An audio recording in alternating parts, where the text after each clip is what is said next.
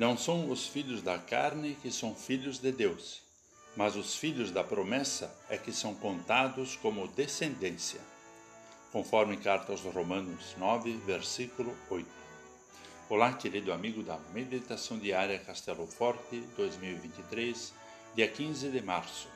Hoje vou ler o texto de Romildo Reinaldo Vrace, com o título Também sou filho de Deus. Também sou filho de Deus.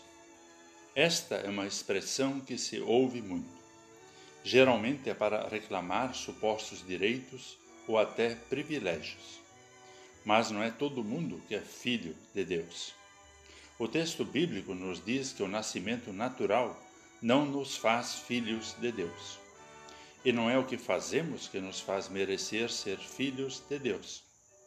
Essa reivindicação também revela egoísmo e a ideia de merecer certas coisas, isto é, que Deus tem a obrigação de me dar a mesma coisa que o outro tem.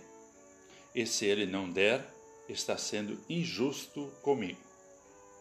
No texto bíblico, o apóstolo está combatendo a falsa ideia de que se é filho de Deus por algum direito de nascimento.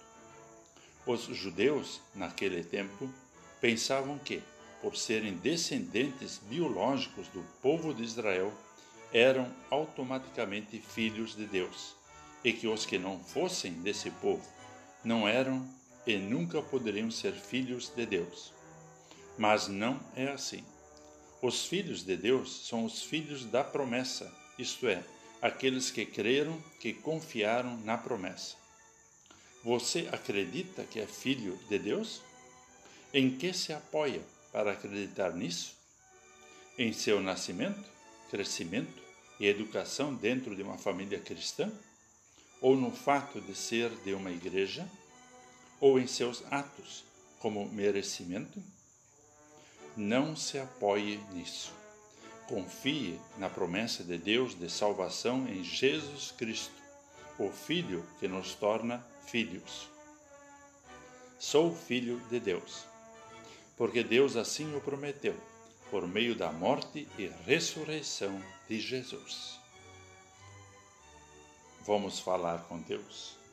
Obrigado, Senhor, pela tua promessa de salvação em Jesus Cristo. Afasta de mim o orgulho de querer merecer o teu amor e as tuas bênçãos. Aumenta minha fé na tua promessa.